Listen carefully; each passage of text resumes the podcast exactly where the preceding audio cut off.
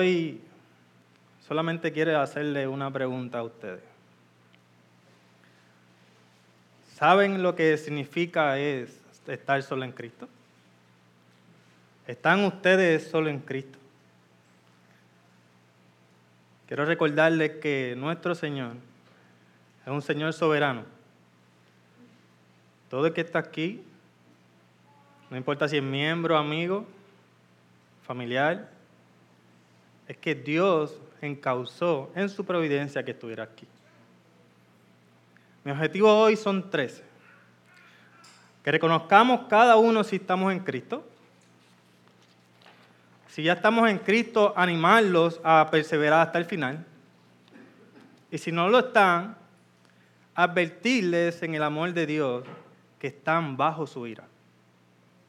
Mi objetivo es necesario llevar a cabo, ver dos puntos de la doctrina solo Cristo. El trasfondo histórico de la doctrina y el trasfondo bíblico a la luz de Gálatas.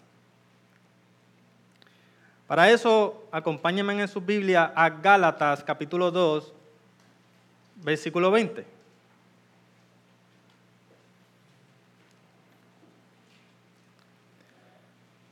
Dice así la palabra del Señor. Con Cristo he sido crucificado. Y ya yo no soy el que vive, sino que Cristo vive en mí. Y la vida que ahora vivo en la carne, la vivo por la fe en el Hijo de Dios, el cual me amó y se entregó a sí mismo por mí.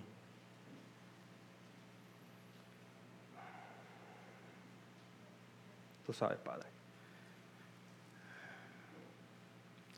Se podría decir que la doctrina solo Cristo es la más importante de la fe cristiana como parte del credo principal cristiano, es transmitido como una confesión de fe, esto gracias a los reformadores. Se podría decir que la, definición de reformar, perdón, es hacer modificaciones a una cosa o volver a su estado original. Desde comienzo de la historia siempre vemos a los hombres de Dios reformando a su iglesia. Vemos a Moisés sacando el pueblo de Egipto, entregándole su ley y enseñándole a cómo adorar al Dios verdadero. Además vemos a los profetas durante la historia. Asimismo, hasta el sol de hoy, todos los elegidos de Dios han tenido una cosa en mente, reformar la iglesia. La reforma protestante dio lugar hace 503 años por un joven llamado Martín Lutero. Martín, estudiando la carta a los romanos, en el capítulo 1, Dios le abre los ojos cuando la escritura revela que el hombre es justificado solo por la fe en Jesucristo y nada más. Ante las mentiras de la iglesia católica romana, Lutero se dirige a, la, a Roma, a la iglesia de Wittenberg, y allí clava 95 tesis. Lutero había arrebatado la iglesia protestante de las manos de Roma había empezado Lutero la reforma, pero más adelante Juan Calvino la establecería y la aplicaría como la palabra aplicada de Dios a toda área humana. La doctrina calvinista se le conoce hoy como la definición del cristianismo en su forma más pura y radical. Cristocentrismo se le llamó al corazón de la reforma. En nuestro país urge una reforma. Urge clamar las verdades de la palabra de Dios en las iglesias, en cada reunión, en cada casa y decir, solo la fe en Cristo salva de la ira de Dios y nada más. Jesucristo dijo, la única obra que desea el Padre que hagan es que crean en el Hijo del Hombre. Hoy hombres llenos de injusticia siguen restringiendo la verdad del Evangelio. Hoy no son solo, solo católicos romanos.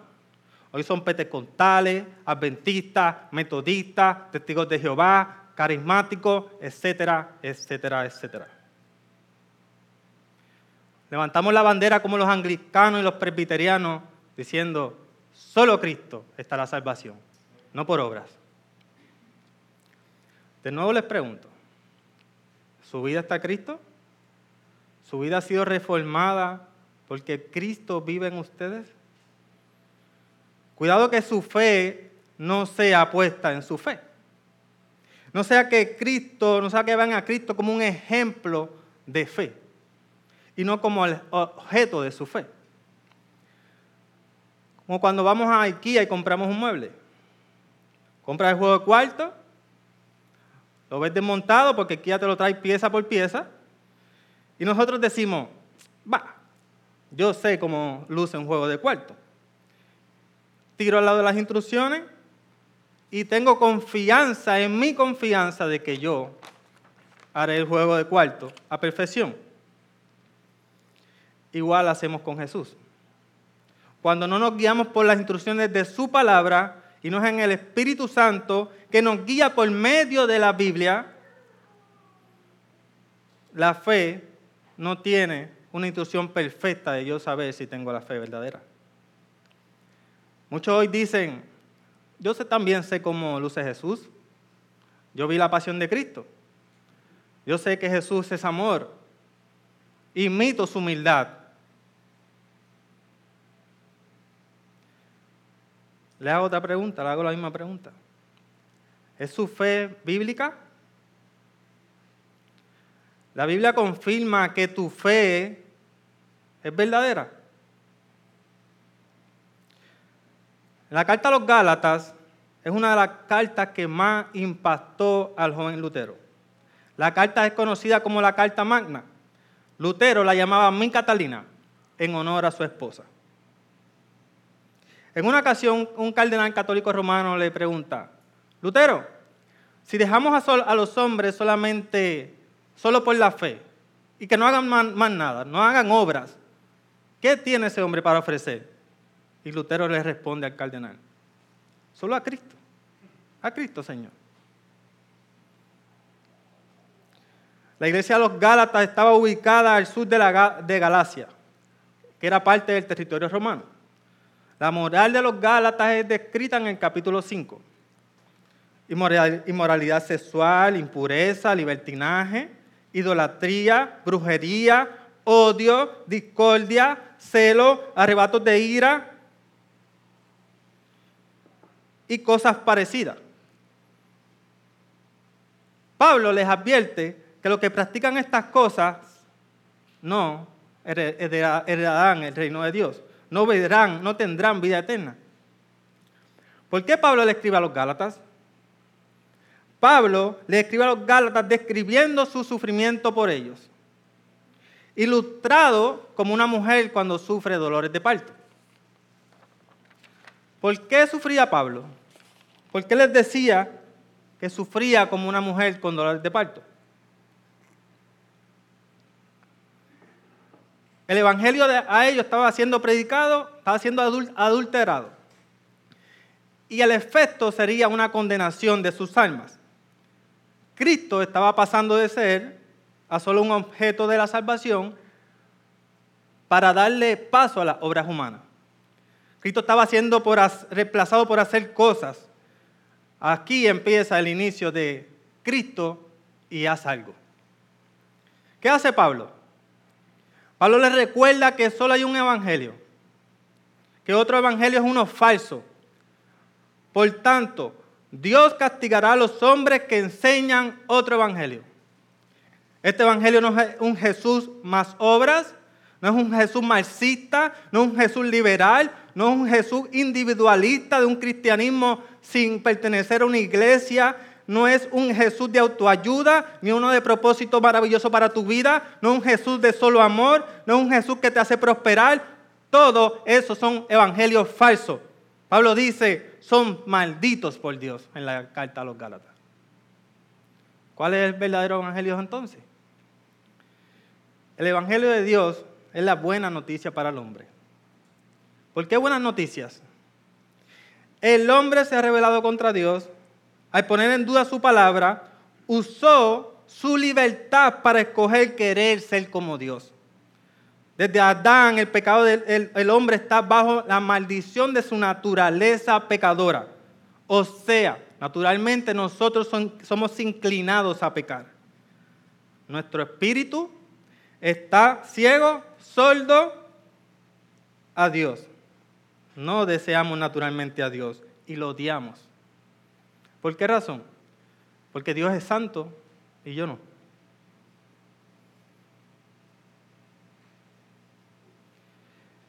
Dios, en el tiempo indicado, envía a Cristo, engendrado, no creado, nacido de una mujer, por medio del Espíritu Santo, 100% hombre, 100% Dios, viviendo una obediencia perfecta al Padre en la tierra, para luego poniéndose en mi lugar como sustituto. Fue la voluntad del Padre que Jesucristo ocupara mi lugar y descargar su ira santa a Jesús. Como hombre ocupa mi lugar y como Dios pudo satisfacer la ira infinita que tenía contra Dios. Pues cuando pecamos una sola vez, una sola vez, la deuda que adquirimos es infinita por el valor de Dios. Ahora, Dios pasa nuestras cuentas a la vida santa y perfecta de su Hijo. Este pecado es sellado con la sangre de Jesús.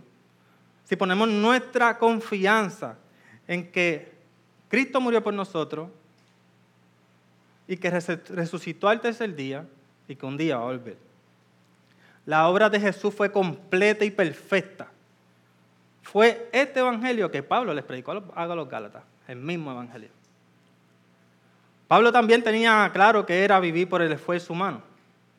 Pablo era de Tarso, un historiador griego, 63 años antes de Cristo, dice que los hombres de Tarso eran los más disciplinados en toda la filosofía. Pablo era de Tarso, judío, fariseo, fariseo y principal perseguidor de los cristianos.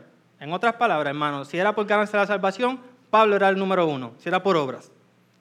Esto fue hasta su encuentro con Jesús. Cuando Pablo se reencuentra con Jesús resucitado, hace como dijo Pichi la semana pasada, tira por la borda todo su resumen, a fin de poner la salvación solamente en su mirada solo en Cristo. Pero Javi, tengo un amigo muy celoso, un hermano muy celoso, Trata de ganarse su salvación. Si lo vieras cómo se esfuerza. Ora, da de comer a los pobres. Se pasa en la iglesia. ¿Qué? Como si tú vieras todo lo que hace, Javi. Mi respuesta, o mejor dicho, la respuesta de la Biblia, es que este hombre se desea ser justo a su manera y no como Dios ordena. Este hombre es un incrédulo a lo que Dios ha dicho. Él quiere ser su propio Dios como Pablo dice, es un tonto maldito. Mira como Pablo le dice a los romanos en, el capítulo 10, versículo 3. Pues no entienden la forma en que Dios hace justa a las personas ante Él. Se niegan a aceptar el modo de Dios y en cambio se aferran a su modo, su propio modo de hacerse justo ante Él, tratando de cumplir la ley. ¿Se acuerdan el joven rico? va donde el Señor, le dice, maestro, bueno, ¿cómo puedo ganarme la vida eterna? Y el Señor le dice, los mandamientos, no matarás, no asesinarás, no robarás, no mentirás, no cometerás adulterio, no fornicarás. El Señor, y él le dice, oh, qué bueno, yo he hecho todo eso desde pequeño. Una cosa solamente te hace falta. Vende todo y sígueme. Y el hombre se va triste. O igual muchos hombres tienen rico en sus riquezas propias. Soy un bien filósofo, no soy igual que el vecino, soy inteligente, eh, no soy tan malo como aquella o X persona. Si te presentas así ante Dios, tienes una deuda infinita. Estás bajo la ira de Dios. ¿Por qué? Porque solamente Jesucristo pudo satisfacer la deuda que yo tenía al hombre rico no poner su fe solamente en Jesucristo y creer que él podía llegar a Dios bajo sus esfuerzos, estaba olvidando que Dios es justo y que un solo pecado él no lo puede pasar. Pablo llama a tonto a los Gálatas. Pues Cristo se le había explicado tan bien a ellos como si hubiese estado presente en la crucifixión.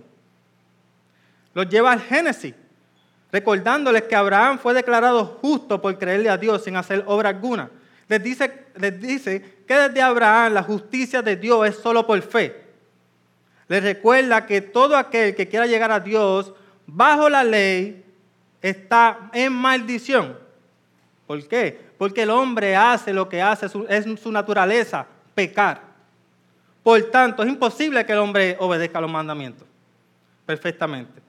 Si lo hace, la Biblia le recuerda y le dice, es un hombre maldito. Solo el que cree en Jesucristo es justificado.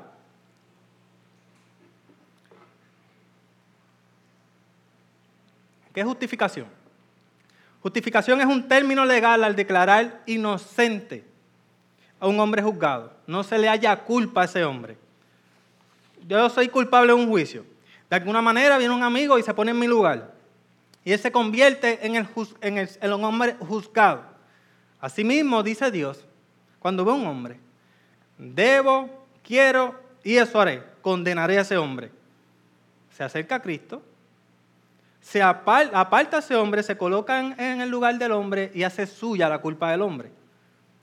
Cristo se hace maldición en el lugar del hombre. Y así su padre lo aborreció en la cruz, en su ira santa que tenía contra mí. Los falsos hermanos que estaban en la iglesia Galacia querían que los hombres volvieran al judaísmo, que fueran cristianos más judíos y acusaban a Pablo de ser un impostor. En capítulo 4, Pablo les pregunta, ¿ahora me he vuelto su, su enemigo por decirle la verdad? Los cristianos siempre serán enemigos del mundo. ¿Por qué? Declaramos que el hombre es justo ante Dios solo por la fe en Jesucristo y el hombre odia esta doctrina. Pues quita la posición del hombre, del empoderamiento del hombre a ser un ganador. Lo humilla. Mejor sería para ese hombre autocastigarse, hacer algún rito, alguna penitencia, algún trabajo para cubrir parte de su deuda, sea como un ejemplo, sea Cristo una parte más yo otra parte. El hombre quiere participar de la salvación, pero Dios dice, la gloria solo es mía. Pablo les advierte, si pusieron su confianza en Cristo y vuelven a la ley, a las tradiciones o ritos, han caído de regalo de Dios. Están pisoteando la sangre de Dios, han apostatado de la fe, ya no hay arrepentimiento para ustedes. De hecho, Pedro es amonestado en el versículo 11 del capítulo 2. Pedro, Pedro comía con los gentiles antes de llegar los judíos. Cuando los judíos llegan a la iglesia de Galacia, Pedro se aparta de comer con los gentiles. Pablo va y lo confronta. Y le dice, Pedro, esa forma hipócrita. Un hipócrita es alguien que es como un actor. Cuando está de frente a otras personas, aparenta hacer algo que no es. Pero lo principal objetivo de Pablo era que la predicación, el evangelio, no sea cambiado. Lo que estaba en juego era el evangelio y la gracia del Señor. ¿Cómo luce un hombre justificado por Cristo? Vamos al versículo 20 de nuestro estudio. Con Cristo estoy crucificado. Ya no vivo yo. ¿Cómo? Un día, hermano, mis ojos espirituales fueron abiertos. Cuando vi a Jesús con mis ojos espirituales en aquella cruz, derramando su sangre por mí, como mi sustituto, inmediatamente mi persona fue crucificada.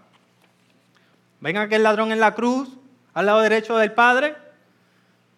Ahí estoy yo, junto con ellos en esa cruz.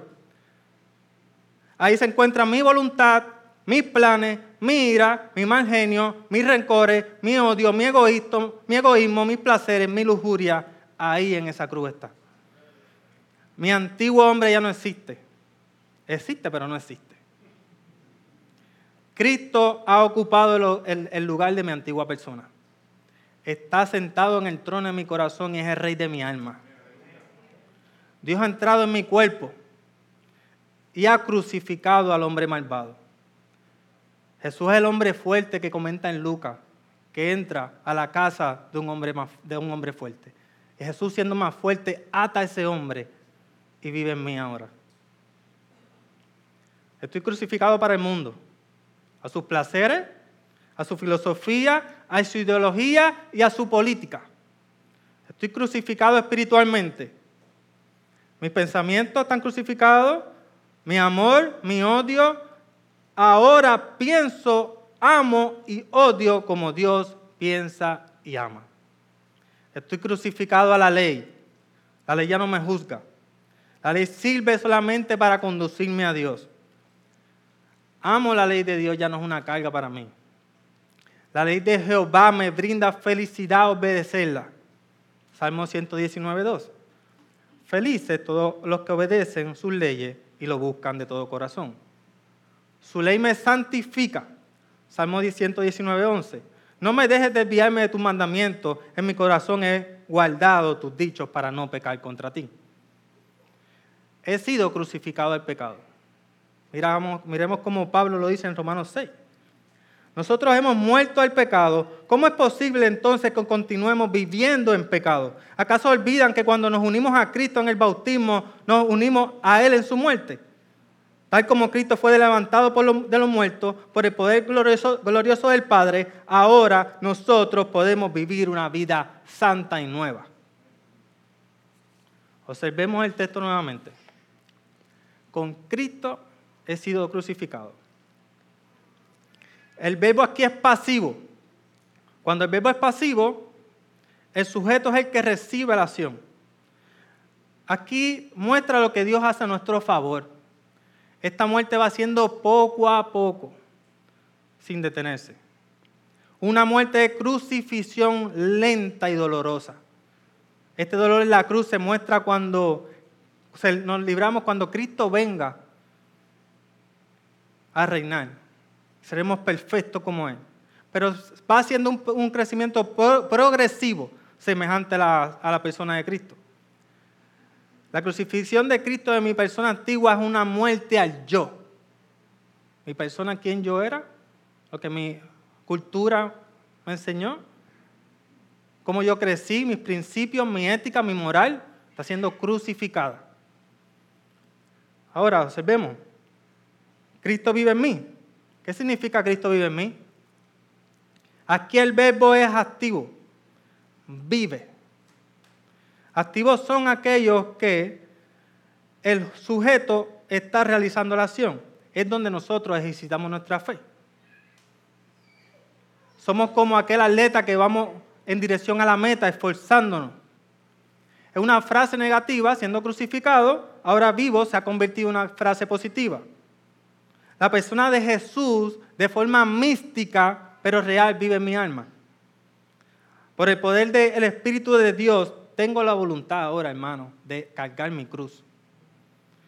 Puedo ahora someterme al Padre y puedo amar al Padre con toda sinceridad e integridad. Vamos a ver cómo luce una persona de Jesucristo el Evangelio de Lucas. Si Cristo vive en ustedes y en mí, la persona de Jesucristo relatada en la Biblia es la misma persona que vive en mí. Ahora perdono como, como Jesús, Lucas 5:20. Ahora, predico ahora no predico a los que se creen buenos. Lucas 5:31.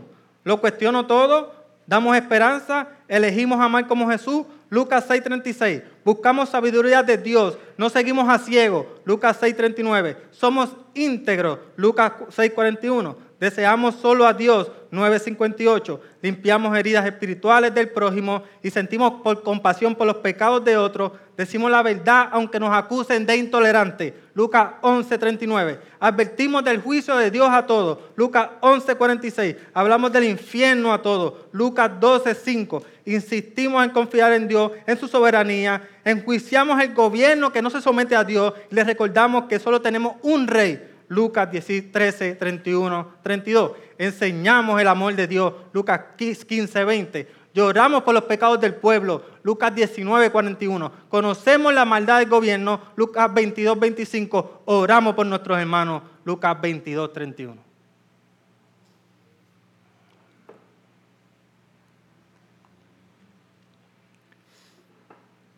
Lutero comenta de Gálatas, no es mi vida verdadera, no es sino un disfraz de la vida bajo cual vive otro. Es decir, Cristo, quien es mi vida verdadera. Plan, plan maravilloso, dicen algunas congregaciones. ¿Plan maravilloso de qué? Si mi antiguo yo está siendo crucificado todos los días, mi pensamiento, quién yo soy, siendo matado lentamente. ¿Cómo puede ser un plan maravilloso? Tú que estás aquí, pecador, que desprecias a Cristo, al vencedor de, la muerte, tú que pisoteas su sangre, tú no eres libre, eres un esclavo del pecado. Tú no eres hijo de Dios, tú eres hijo de Satanás. Tú religioso que estás aquí, que crees que algo bueno produces. Tú que, eh, que tú que eres nada, pero te crees algo. ¿Qué tienes que no se te haya dado? Y si has creado algo con tu poder, o has hecho alguna obra buena, ¿quién te dio el deseo de hacerla o el poder de hacerla? Tú, hermano mío, que abusas de la gracia, que el pecado te domina, no amas la palabra que el Espíritu Santo escribió. ¿Cómo es que puedes ser conducido a la verdad? ¿Desprecias y te aburre su palabra? Examina que Cristo viva en ti, pues Cristo ama la palabra de Dios. Y la palabra no te corta como una baja de dos filos. Solo la usas como una espada para matar a otros. Tú que no amas a tus hermanos, no convives con ellos. ¿Es tu tiempo el tiempo de tus hermanos? ¿Son ellos tu familia más que tu familia de sangre? Si no es así, evalúa si has nacido de nuevo. Pues podría ser que estés bajo la ira de Dios. Si crees que Cristo contradice su palabra y crees que lo que puede obedecer de la Biblia y lo que no, recuerda que Cristo siempre verá si tú un mentiroso. Al que Cristo salvó, solamente vive para salvar a otro. Más nada.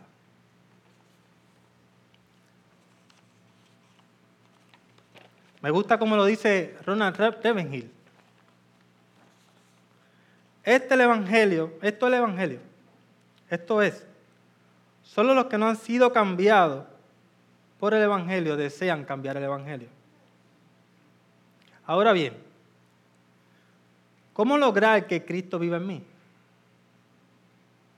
Dejemos nuevamente que la palabra de Dios nos hable. Dice, la vida que ahora vivo, la vivo en el Hijo de Dios, el cual me amó y se entregó a sí mismo por mí. La vida de la fe descansa en el Hijo de Dios. El Hijo de Dios es la fuente de nuestro poder. ¿Por cuál causa? El cual me amó. Su amor eterno es el eslabón que nos une al Hijo de Dios. Su amor es nuestro motor. Lo amamos porque Él nos amó primero. ¿Cuál es la consecuencia del amor de Cristo? Se entregó, se sacrificó. Así mismo, se dio todo Él. Esa es la prueba más poderosa de aquel amor. Su sacrificio es la base de nuestro poder. Asimismo podemos observar en la Biblia a través de la historia hombres transformados porque Cristo vive en ellos. Miren a Moisés, de un hombre con toda la riqueza, sabiduría de Egipto, a un Moisés que abandona, todo para vivir en el desierto por amor a Dios. Vemos a Saqueo, de un rico traidor ladrón a un hombre íntegro y bondadoso. Jeremías, en Jeremías 1.6 dice, Señor, no puedo hablar por ti, soy demasiado joven. 19 capítulos después dice, tu palabra arde en mi corazón como fuego. Como fuego mis huesos, estoy agotado y trato de contenerla, pero no puedo hacerlo. No puedo dejar de hablar de ti. Vemos al apóstol Juan. Quería que bajara fuego del cielo para los samaritanos. Luego en la carta de Juan empieza su carta, hijitos míos. Vemos a Pablo, perseguidor de cristianos, a esclavo de Cristo. Agustín de Hipona, de un degenerado a un santo. Martín Lutero, de un esclavo, de un hombre atormentado a un hombre libre y feliz. Vemos a Newton, de un traficante de esclavos a un libertador de alma. Y así, sin excepción, a través de la historia, todos los hombres que en realidad han, sido salvados por Cristo y han sido redimidos por su sangre, para ellos morir es vivir para siempre. ¿Recuerdan a Isaías? Capítulo 6 dice que era el hombre más justo que existía en el mundo en ese momento. Cuando Isaías se le muestra a Jesucristo sentado en el trono, dice, ay de mí. El ángel de Jehová le trae un carbón de fuego, representando, siendo un antitipo de lo que era Jesús. Y dice, tu pecado ha sido perdonado y tu iniquidad es quitada. La respuesta de Isaías de inmediato fue, envíame a mí Dios, yo voy por ti. Esa es la evidencia de un cristiano.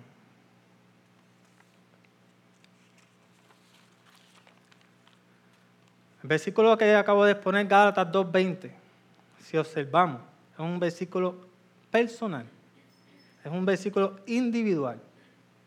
Observen los pronombres. E, yo, me, mi. Es un llamado individual para que cada hombre verifique si está en la fe.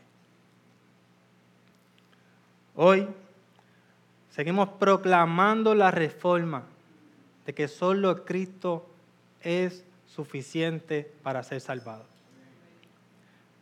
Un teólogo de Princeton llamado Alexander del siglo XIX dice, a veces se gasta demasiada energía y tiempo en solucionar problemas que ya están resueltos de una vez y para siempre en la página de la historia. Hermanos, si la vida de ustedes está, ha sido transformada por Cristo, si realmente quien eran ustedes antes de ver a Cristo en el madero está siendo matado día por día, si el amor a, su, a la palabra de Dios crece y crece y hay una santidad progresiva, no por lo que yo haga, sino porque veo a Jesús en la cruz. Si tú estás ahí, te animo a que perseveres, que sigas viendo el amor de Cristo y que no tengas temor, pues ya pagó todo. Y el mismo Cristo que se sacrificó por nosotros, el mismo Dios que entregó a su Hijo y lo aborreció, lo trató como un gusano en la cruz, no fueron los hombres, fue su propio Padre. Es el mismo Dios que te va a perseverar hasta el final. Pero si tú que estás aquí no has tenido ese cambio, si a lo que has tenido es más un cambio ético y moral, no hay diferencia entre tú y Buda.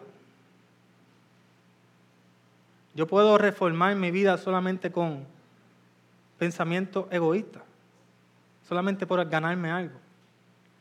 Si mi vida no está siendo transformada por un amor a Dios, solamente por medio de Cristo, solamente viendo a Cristo, solamente un Espíritu Santo, Espíritu ahogando día a día quién soy yo. Tú no has sido salvado. Tú no te enfrentas a un tsunami. Tú no te enfrentas a un, un, COVID. Tú no te enfrentas a un terremoto. Tú te enfrentas al Dios del tsunami, del COVID y del terremoto. Dice la Biblia en Job que Dios hizo el mundo con un susurro de su poder. un susurro. Si tú miras a otro y tú dices, es que yo no soy tan malo como él, es que no conoces quién es Dios. Dios es santo y es imposible para un Dios santo que un solo pecado que tú cometas, Él lo ignore. Deja de ser Dios. Tiene que castigarte. La única forma que un hombre, no importa quién sea, no importa cuán negro hayan sido tus pecados, no importa, porque el valor de, Cristo es infinito. Puede cargar 15 mundos llenos de pecado. Ve a Cristo. Si Satanás te dice, lo hago después, lo haces mañana, estás jugando con Cristo. Estás jugando con el Dios Santo. No creas que tú eres más grande que Él. No creas que tú puedes posponer eso. Muchos hombres a veces me dicen, Javier, qué bueno. Ese es el camino. Estoy orgulloso de ti. Qué mentiroso eres. Eso no tiene lógica. ¿Cómo tú vas a decir que ese es el camino? ¿Y quién te impide a seguir el camino? Es que tú no quieres. Tú odias a Dios. Pero Javier, yo oro a Dios. ¿Qué es Dios? ¿Cuál Dios?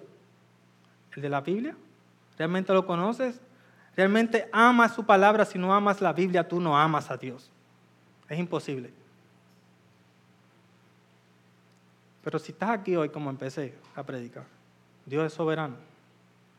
Y hoy te dice, no yo digo, Dios está usando hoy al hombre menos elocuente y menos inteligente de mis hermanos. Pero sé que Dios dice en la Biblia que hoy es el día de salvación. No lo dejes para mañana, pues tú no eres Dios. Hay unos hombres que son para ser justificados por Dios y hay otros que simplemente van a servir para un ejemplo de su justicia y de su ira. No seas tú el de esta mano. Gracias, Padre. Amén.